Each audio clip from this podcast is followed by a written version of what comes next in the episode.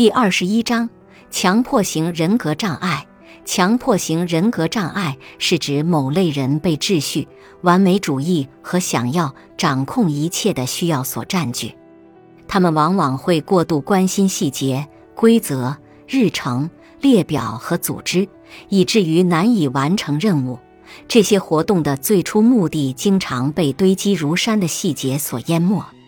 强迫型人格障碍患者通常难以将任务分派给其他人，这使他们经常被认为是过度认真负责和刻板僵化。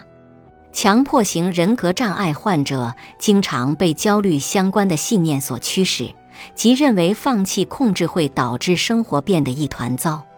很难将它与某些类型的强迫症区别开来。实际上，这两种问题经常是同时发生的。本集播放完毕，感谢您的收听。喜欢别忘了订阅专辑、关注主播，主页有更多精彩内容。